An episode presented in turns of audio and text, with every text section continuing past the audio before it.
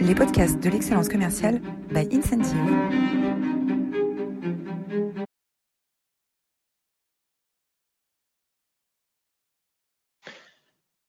Bonjour à tous, bienvenue dans cette nouvelle édition des masterclass de l'excellence commerciale.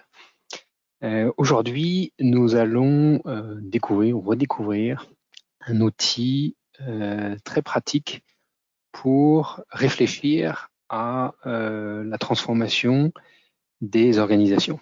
Et on va regarder, euh, étudier cet outil au niveau euh, du coaching individuel, au niveau du management d'équipe et au niveau de la transformation d'une organisation dans son ensemble. comme à l'habitude, nous allons commencer par dire que vous êtes formidable, vous êtes formidable. Aujourd'hui, vous êtes 312 inscrits au masterclass de l'excellence commerciale. Un immense merci pour votre fidélité. On essaye chaque semaine de se renouveler, de trouver des sujets qui euh, vous intéressent, qui euh, sont pratiques euh, et qui vous aident au quotidien avec, avec vos équipes. alors, qui sommes-nous? Les masterclass de l'incentive commercial sont sponsorisés par Incentive. Incentive, c'est une application mobile qui répond aux besoins des, des managers d'avoir un peu plus que des emails et des tableaux de chiffres pour animer et engager leurs équipes, euh, alors qu'aujourd'hui, on a dans nos poches des applications mobiles euh, pour s'entraîner à un marathon ou pour apprendre une nouvelle langue comme, comme Duolingo. et donc, Incentive va travailler aujourd'hui dans une, une, vingtaine de pays. L'application est disponible dans neuf langues, dans un vaste euh, éventail de euh, d'industries. Euh, on a contribué à une croissance supplémentaire de 250 millions d'euros pour nos clients et nous sommes les vainqueurs des trois derniers trophées de la motivation en 2017 avec Air Liquide, en 2018 avec la SNCF, les bars TGV, et en 2019 avec Groupama GAN. alors aujourd'hui, nous allons parler de nous allons parler de la matrice Skill Wheel. La matrice Skill euh, c'est un outil qui a été euh, développé les années, au milieu des années 90 euh, par Max Landsberg. L'enjeu est, le suivant. L'enjeu est le suivant. pendant de nombreuses années, le métier du commercial est devenu de plus en plus outillé et processisé. et les managers ont eu la responsabilité de mettre en place les outils, de mettre en place euh, les process. Euh, et donc progressivement, euh, on a demandé aux managers de produire de plus en plus de reporting pour s'assurer que les outils et les process étaient, bien appliqués. et les managers sont devenus des managers process avec des râteaux hiérarchiques de plus en plus larges. alors ça, ça fonctionne très bien dans un environnement qui est stable, avec un processus industriel, quasi industriel. Euh, aujourd'hui, les organisations font face à des transformations majeures qui viennent des clients, qui ont des nouvelles attentes, euh, qui viennent de la concurrence, hein, l'ubérisation, la digitalisation, euh, la désintermédiation, et qui viennent aussi de l'intérieur avec des attentes des collaborateurs qui changent, qui demandent plus d'implication, plus d'attention de la part du management.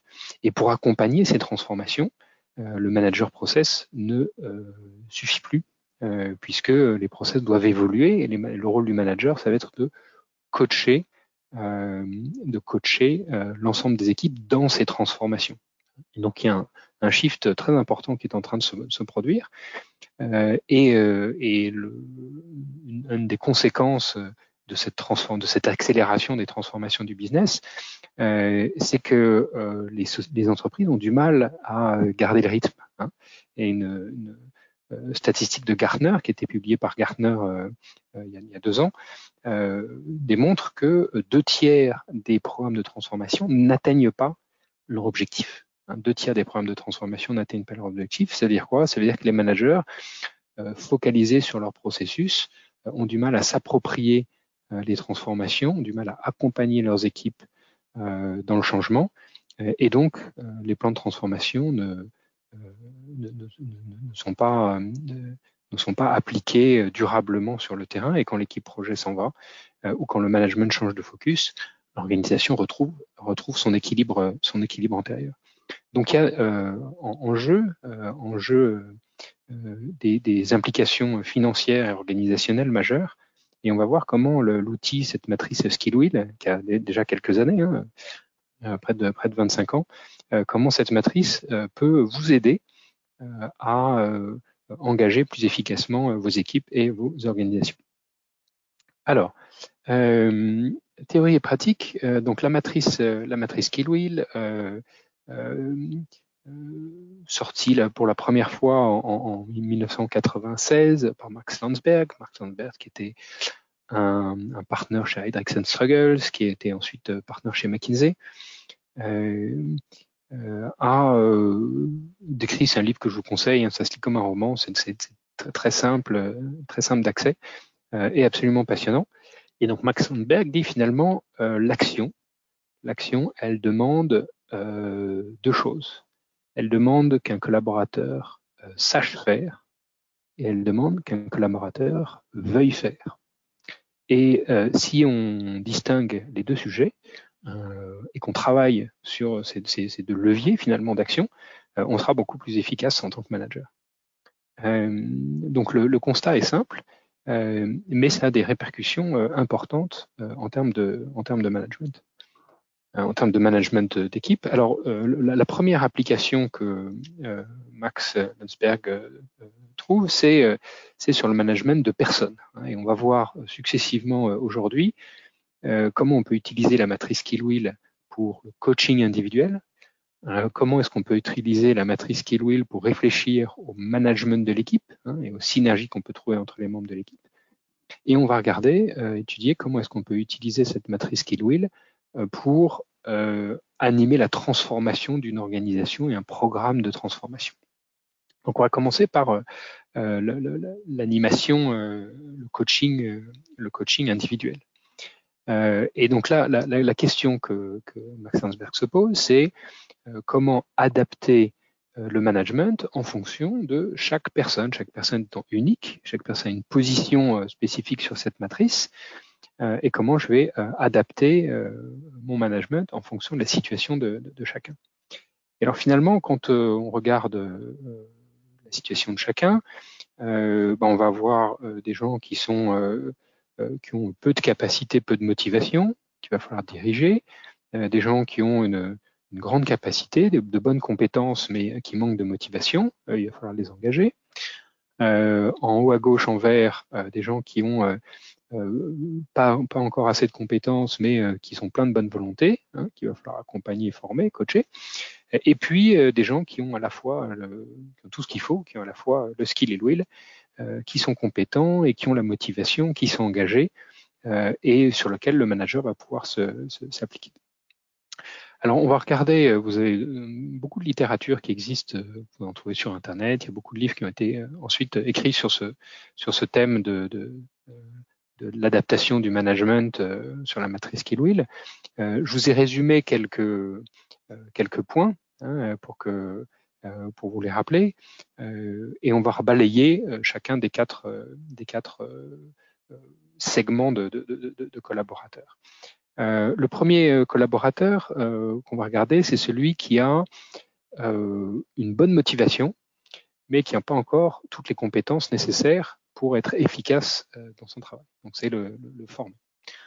et à ce collaborateur, mais il va falloir discuter avec lui tout d'abord des, des, méthodes, hein, il va falloir ensuite préciser les compétences les plus critiques euh, à, développer avec lui.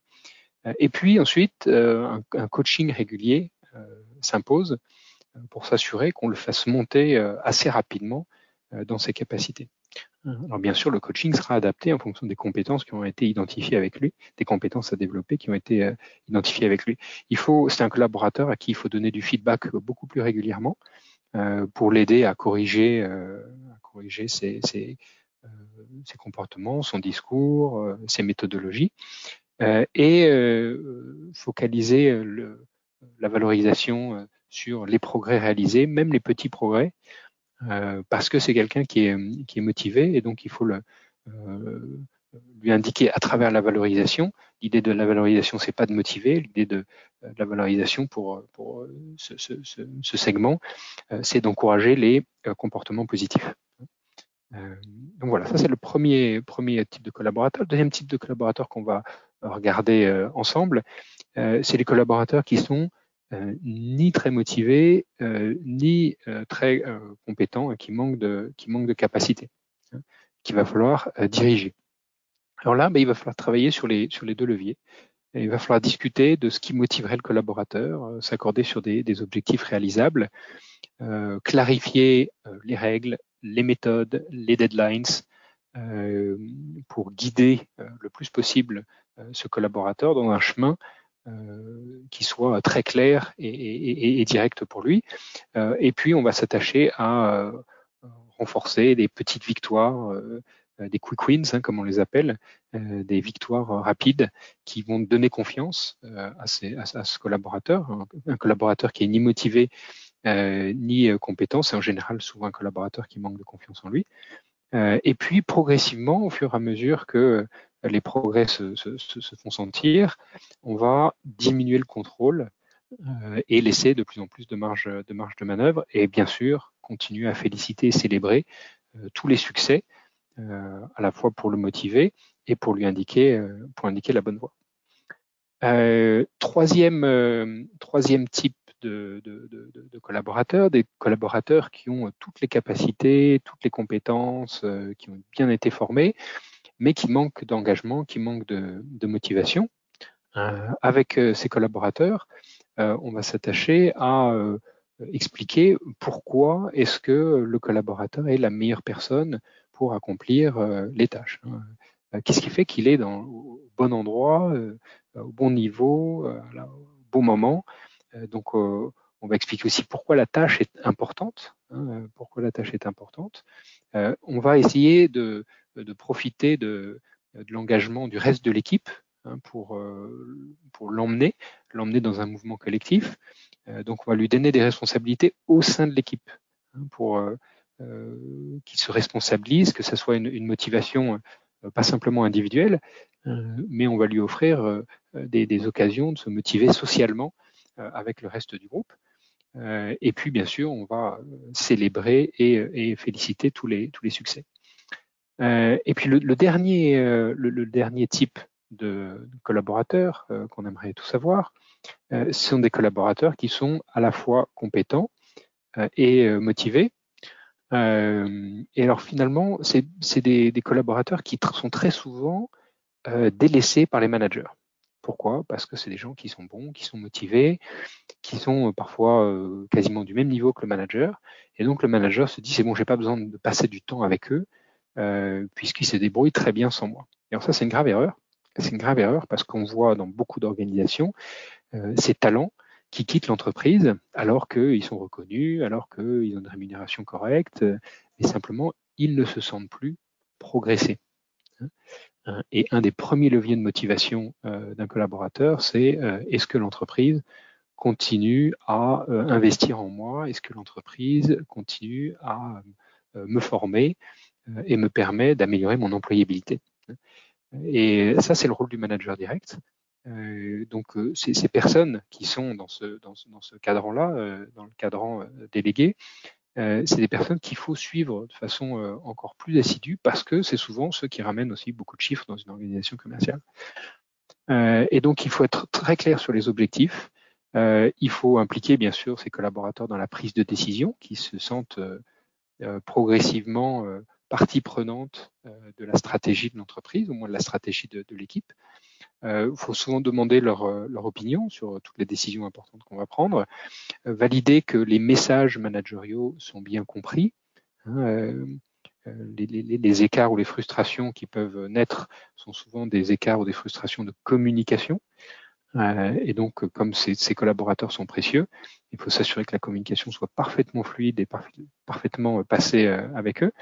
Et puis, progressivement, déléguer un délégué, donner des responsabilités, donner de l'autorité, euh, sans oublier euh, ce coaching régulier avec ce feedback pour euh, aider cette personne à continuer à progresser, parce que même si elle est compétente et motivée, elle a elle aussi un plan de carrière, elle a elle aussi des ambitions, elle a elle aussi un chemin à parcourir et c'est le rôle du manager de l'accompagner sur, sur ce chemin et donc de faire le point à chaque étape clé de, son, de son parcours, de ses progrès, des affaires qu'elle signe et bien sûr continuer à féliciter et à récompenser pour, pour les succès. voilà, donc un, un, euh, une approche euh, qui est euh, assez classique de segmentation de ses collaborateurs sur la matrice Skillwheel, mais qui, quand on le on l'apprend avec, avec cœur, permet d'harmoniser un management plus spécifique et donc plus efficace vis-à-vis de ses collaborateurs. On, passe un peu moins de temps, mais du temps plus, pertinent euh, avec des messages qui sont, plus adaptés. Donc voilà, cette première partie, c'est comment on applique la matrice Skillwheel au management euh, individuel. Euh, le deuxième sujet que j'aimerais voir avec vous, c'est comment est-ce qu'on va utiliser cette matrice dans le cadre d'une animation d'équipe. Hein, donc je suis manager, alors je peux être directeur régional, je peux être euh, directeur commercial. Si je suis directeur commercial, ce sera l'animation de mes directeurs régionaux. Euh, si je suis directeur régional, ce sera euh, l'animation de mes managers de proximité. Et puis si je suis manager de proximité, ce sera l'animation de mon collectif et de l'équipe. Là, l'enjeu, il est plus d'adapter le management à chaque collaborateur, il est de se dire comment est-ce que je vais maximiser euh, les synergies entre les membres de l'équipe. Comment est-ce que je vais euh, euh, utiliser toutes les ressources qui sont présentes au sein de mon équipe pour que chacun puisse donner le meilleur de lui-même, à la fois dans son travail au quotidien, mais aussi dans sa relation avec les autres. et là, ben on, va, on va reprendre finalement nos, quatre segments, hein, et, j'ai dans parmi les, collaborateurs euh, j'ai des gens qui sont dans les quatre segments. Euh, et puis, on va se dire, euh, on, va utiliser finalement les deux, les deux la, partie haute et la partie droite dans le dans l'animation commerciale. Donc la matrice Kilo, il applique à une équipe, c'est impliquer les collaborateurs. Alors dans ce premier exemple, c'est les collaborateurs qui ont qui sont fortement motivés, euh, qui soit euh, compétent ou, ou, euh, qui ait besoin d'être formé, on, peu importe. On, on, regarde ce que peuvent nous apporter le surplus de motivation de ses collaborateurs, donc du monsieur barbu et de, et de la jeune dame qui nous fait un clin d'œil. et ben, ces collaborateurs sont une source d'énergie positive pour l'équipe. et donc tout l'enjeu, ça va être de leverager, d'utiliser cette source d'énergie pour engager l'ensemble des, des collaborateurs. Donc, c'est des gens qu'on va pouvoir impliquer dans l'animation, hein, dans l'animation de l'équipe, dans la communication de, l'équipe. Euh, et on, observe, nous, euh, chez, nos clients, une, euh, différence entre les gens qui prennent du plaisir à animer, à communiquer, à encourager, à engager, et les meilleurs performeurs. Hein, ce ne sont pas toujours les mêmes qui, sont, qui ont les meilleurs résultats et ceux qui participent ou qui s'impliquent le plus. Hein. Et, euh, finalement, quand on anime une équipe, c'est comme quand on anime une communauté sur Internet. on, a besoin de gens compétents, on a besoin d'experts, mais on a besoin aussi de gens qui vont créer du lien social, qui vont faire partie, qui vont faire partie de, cette, de, ces ingrédients d'une mayonnaise qui prend. Et, et, ces, personnes-là, on va les retrouver parfois avec euh, des, des, surperformeurs, hein, qui sont la, jeune fille euh, en haut à droite, euh, et parfois parmi des gens qui ne sont pas forcément les meilleurs performeurs. Donc on va les impliquer dans l'animation, et puis à chaque fois qu'on crée un groupe de travail, on va s'assurer qu'il y a toujours une personne très motivée qui est dans ce groupe de travail hein, pour fournir ce surplus d'énergie positive au groupe. et c'est des gens à qui on va pouvoir déléguer des tâches, des tâches d'animation qui ne sont pas très complexes techniquement ou euh, juridiquement ou euh, euh, commercialement, mais qui ont besoin d'être réalisées pour la vie de l'équipe. et donc, on va déléguer ces tâches, ces tâches simples, ce qui va continuer à motiver, à motiver ses, collaborateurs. Donc là, on a, vu comment est-ce qu'on pouvait utiliser au mieux hein, les gens qui avaient ce surplus de motivation, ce surplus d'énergie, d'énergie positive, pour emmener tout le collectif rapidement dans le, succès et dans les transformations. Et puis le deuxième groupe euh, sur lequel on va pouvoir s'appuyer en tant que manager hein, pour renforcer les synergies au sein de l'équipe, bah, c'est naturellement le groupe de droite, hein, donc les gens qui sont euh, fortement compétents euh, et qui sont une source d'expertise pour l'équipe. Alors bien sûr, la jeune fille en haut à droite, elle, elle est impliquée, elle est impliquée dans, dans, dans les deux. Euh, c'est bien sûr des valeurs sûres sur lesquelles un manager va pouvoir s'appuyer euh, pour l'aider à manager, à, animer, à faire grandir son équipe. Mais la personne qui est aussi pas très qui est compétente mais pas très motivée, euh, va pouvoir être impliquée aussi dans, le, dans l'animation de l'équipe comme une source d'expertise. Donc, on va impliquer, c'est des gens qu'on va impliquer dans le coaching. et quand vous avez un collaborateur compétent que vous commencez à mettre en position de coach d'un de ses pairs, euh, d'un de ses collègues, euh, immédiatement, vous allez relever son niveau de motivation et d'implication. Parce qu'il va se sentir une responsabilité. Une responsabilité parce qu'il va se sentir fier euh, de cette délégation d'autorité que vous lui confiez, et puis parce que il va vouloir continuer à, apprendre pour apporter un, coaching toujours plus efficace à, ses collègues. Euh, alors bien sûr, on va aussi intégrer un profil euh, expert dans chaque groupe de travail. Hein. il faut des profils motivés et puis des profils experts. Et puis on va pouvoir déléguer des tâches euh, plus sophistiquées, plus techniques, plus complexes à ces, à, collaborateurs. Donc voilà une deuxième manière de, de regarder cette matrice skill wheel. Hein, euh, qui est la dynamique au sein de l'équipe et comment je peux utiliser les compétences de chacun euh, au profit du groupe euh, pour engager l'ensemble du, collectif dans une, transformation. la troisième, le troisième sujet que je voulais voir avec vous, c'est comment on peut appliquer les principes de la matrice Skill Wheel dans la transformation d'une organisation. Donc là, on parle d'un groupe, hein, de plusieurs équipes, éventuellement euh, plusieurs pays, plusieurs BU, euh, donc un, groupe, euh, complexe qu'il va falloir emmener dans une transformation. Et là, la question, c'est comment est-ce que je peux engager tout le monde, tout le monde dans cette transformation Alors, engager tout le monde dans une transformation, c'est compliqué.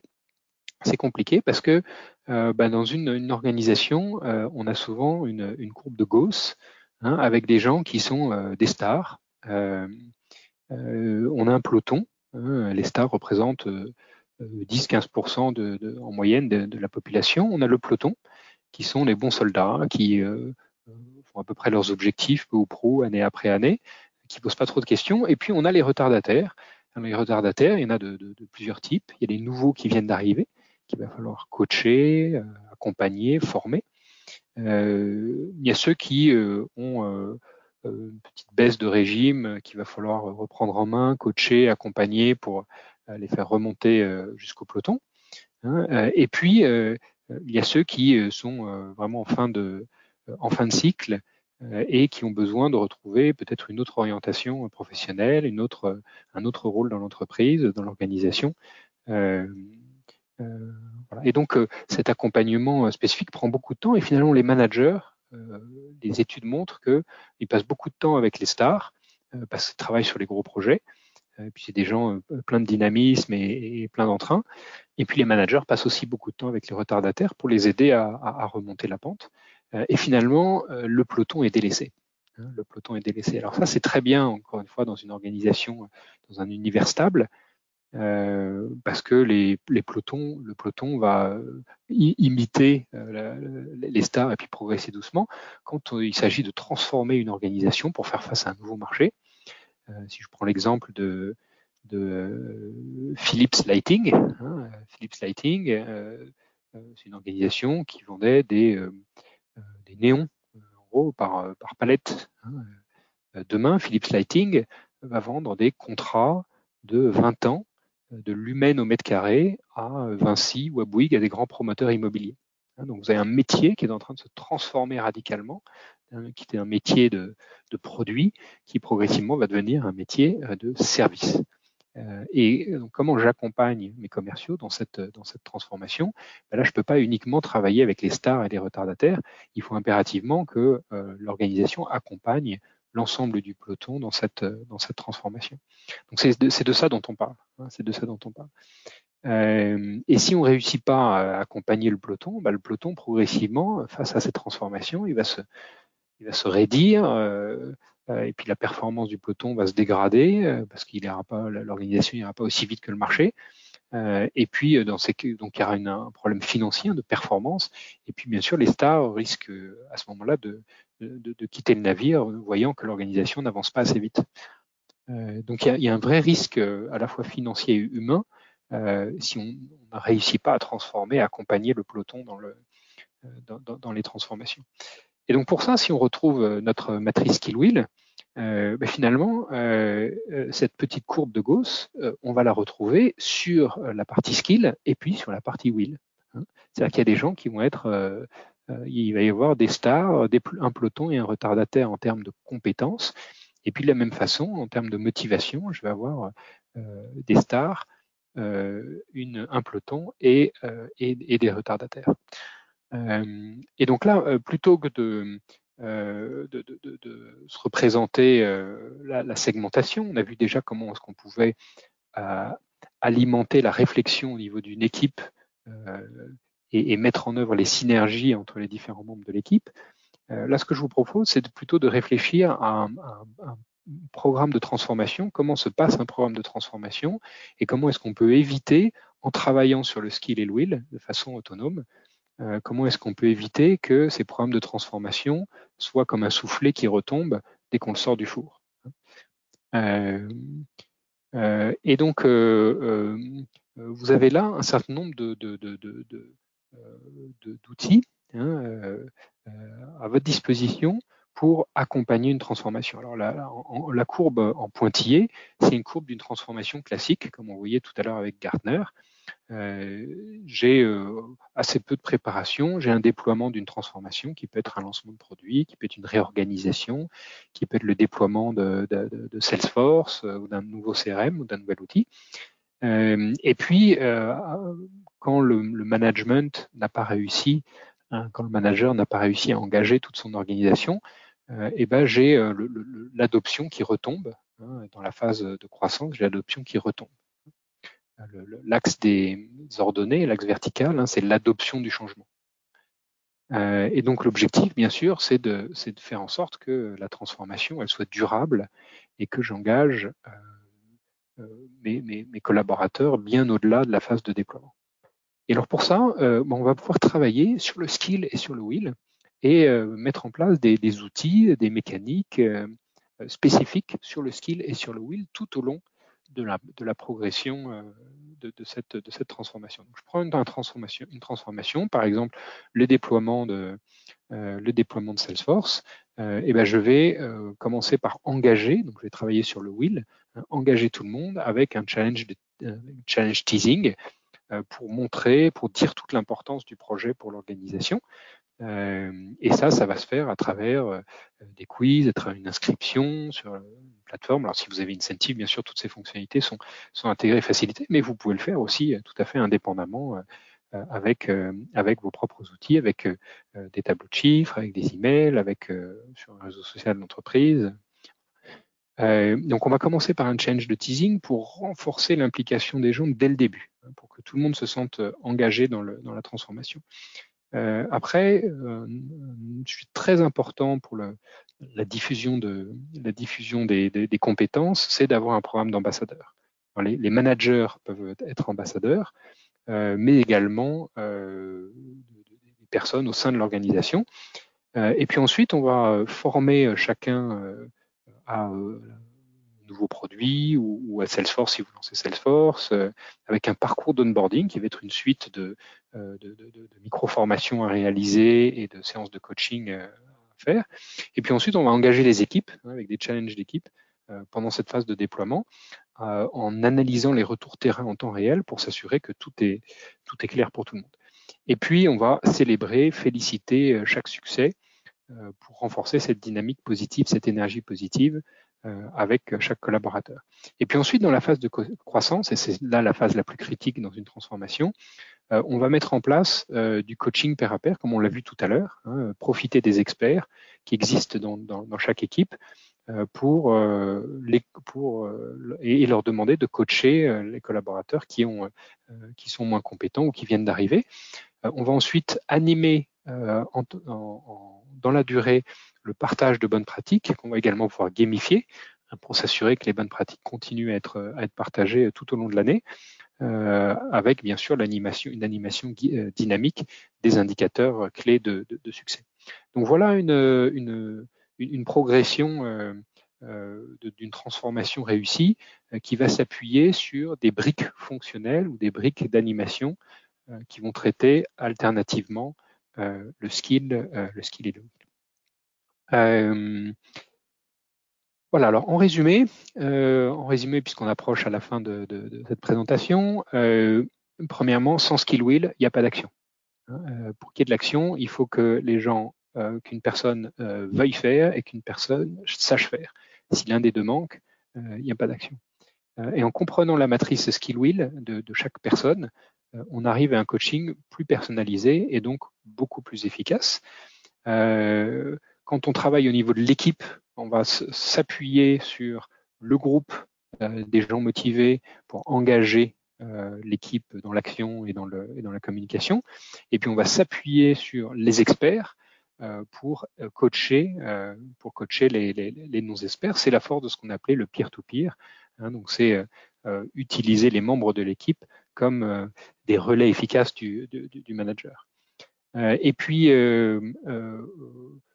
en dernier, ce qu'on a vu, c'est que la bonne orchestration du skill wheel euh, permet euh, une appropriation durable euh, du changement par l'ensemble de, l'organisation. Alors quelques, idées bonus, hein, c'est traditionnel chez Incentive. Alors le premier ouvrage que je vous conseille, qui se lit très facilement, qui est disponible dans toutes les bonnes librairies, c'est The Tao of Coaching. Hein, par Max Landsberg, qui a popularisé, introduit cette, matrice euh, Skill Wheel. Euh, il y a une, une, deuxième édition en 2003. Vous avez également The Tower of Motivation euh, que Max Landsberg a sorti euh, il, y a quelques, années. donc un ouvrage de référence que vous pouvez offrir à tous vos collaborateurs. C'est un petit ouvrage qui se lit très bien comme, un roman. deuxième, deuxième ouvrage de référence de BJ Fogg, le modèle comportemental de BJ Fogg. Alors lui, il a rajouté à Skill Wheel, il a rajouté un troisième élément qui s'appelle le trigger. Euh, c'est-à-dire qu'il il dit il faut qu'on soit motivé, il faut qu'on soit compétent, mais il faut qu'il y ait un petit déclencheur pour que l'action euh, arrive. Hein, et ça, ça date de, de 2003. Euh, le dernier, euh, ouvrage de, de BJ Fogg sur la théorie des petits pas, euh, donc c'est The Small Changes That Change Everything, très intéressant, très très grand public. Euh, et puis euh, le, dernier euh, ouvrage de, Ken Blanchard, qui est un, best-seller sur l'art de manager au quotidien, que j'ai déjà, qu'on a déjà dû, citer dans les dans les dans les masterclass de l'excellence commerciale, c'est le nouveau Manager Minute, Zero Minute Manager, The One Minute Manager, un best-seller sur l'art de manager au quotidien. Voilà, euh, il est, euh, euh il est 12h02. Euh, nous arrivons à la fin de cette, cette présentation. Je vous remercie de, votre attention. ceux qui ont un agenda chargé peuvent retourner à leurs occupations. la semaine prochaine, on aura le plaisir de recevoir Ludovic Bard Dumain, qui est un, champion de France de waterpolo, qui est également inspecteur commercial, manager commercial chez Allianz, et qui nous parlera de sport de haut niveau euh, et, de, management commercial. Euh, comment est-ce qu'on concilie les, deux métiers euh, on a souvent des sportifs qui viennent parler du management de façon générale. Euh, là, on a euh, un, opérationnel, hein, un manager commercial qui va nous, parler de sa, philosophie de management et puis comment est-ce qu'on marie les deux, métiers. voilà encore. Merci à tous de, votre, de votre attention. Et je vous propose des euh, séances de questions-réponses si vous en avez. vous pouvez directement indiquer vos questions dans, le chat.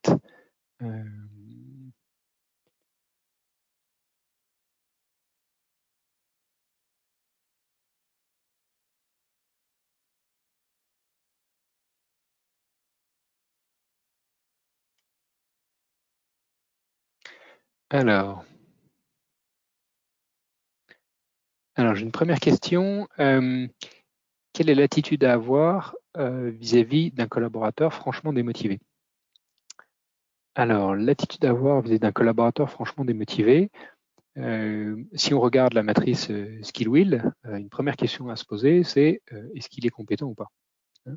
Sur quoi on va pouvoir s'appuyer pour euh, pour, l'engager euh, pour l'engager plus efficacement. Euh, et là, vous allez avoir deux cas. S'il est compétent, donc il a une force, ben vous allez à, travers des questions précises comprendre ses sources de motivation d'abord, sa personnalité, qu'est-ce qui, qu'est-ce qui le motiverait, hein, une question très simple, qu'est-ce qui le motiverait, et ensuite travailler sur sur cette expression. Après, si un collaborateur ni motivé ni compétent, euh, euh, les, premières actions, c'est on travaille toujours d'abord la compétence parce que la compétence entraîne la motivation. la formation est un élément de motivation, donc on va d'abord travailler sur la compétence avant de travailler sur le levier de, sur le levier de motivation. alors, deuxième question. Alors, deuxième question, euh, un peu plus large. Euh, pourquoi les programmes de transformation échouent-ils? Pourquoi les programmes de transformation échouent-ils? Euh, Alors ça, c'est une bonne question. Il y, a plusieurs analyses. Une, une, première source est probablement la plus fréquente, c'est le manque de préparation de l'organisation au changement. On met en place un nouvel outil, euh, les gens n'ont pas été formés, on n'a pas expliqué pourquoi l'outil était important, on n'a pas expliqué comment il fallait l'utiliser. Euh, et donc, il y a un grand push managérial pour dire il faut utiliser, il faut utiliser, il faut utiliser. Et puis finalement, les gens, comme ils n'ont pas compris le sens euh, de l'utilisation ou comme ils ne savent pas très bien comment faire, qui sont ni motivés ni compétents pour utiliser, très rapidement, très rapidement la transformation échoue. Euh, donc, le, premier, euh, première cause d'échec des programmes de transformation, c'est le manque de préparation et d'accompagnement. C'est pour ça qu'aujourd'hui, dans tous les programmes de, transformation, il y a un budget euh, change management qui est significatif, qui peut représenter 20-30% de, de l'ensemble du programme. deuxième raison, deuxième raison, on s'est bien préparé, on a bien formé les gens, on a poussé, on a poussé et puis les gens euh, ont adopté euh, le, changement. et puis derrière, le sujet disparaît, disparaît des radars. Le management change de focus. on avait mis en place des incentives en se disant qu'il fallait démarrer les bonnes habitudes et puis qu'une fois que les habitudes seraient prises, ça roulerait tout seul. et on s'aperçoit que l'organisation retombe dans son équilibre, dans son équilibre antérieur. Et alors là, euh, c'est un défaut qui est, est très fréquent aussi, euh, c'est de se dire qu'une fois qu'on a lancé la machine, euh, tout est gagné. et là, la solution, la solution, c'est d'intégrer dans les rituels de management le bon suivi de euh, ce qu'on a voulu transformer. Par exemple, un lancement de produit, j'ai lancé mon produit, et bien ensuite dans mes, KPI ou dans mes interactions de coaching individuelles avec mes managers et les managers avec leurs équipes, euh, je vais continuer à suivre la performance du produit qui a été lancé pour s'assurer qu'on rentre dans cette phase de croissance qu'on a vu tout à l'heure sur la, courbe euh, et que l'organisation ne retombe pas à son équilibre, à son équilibre primaire. Voilà.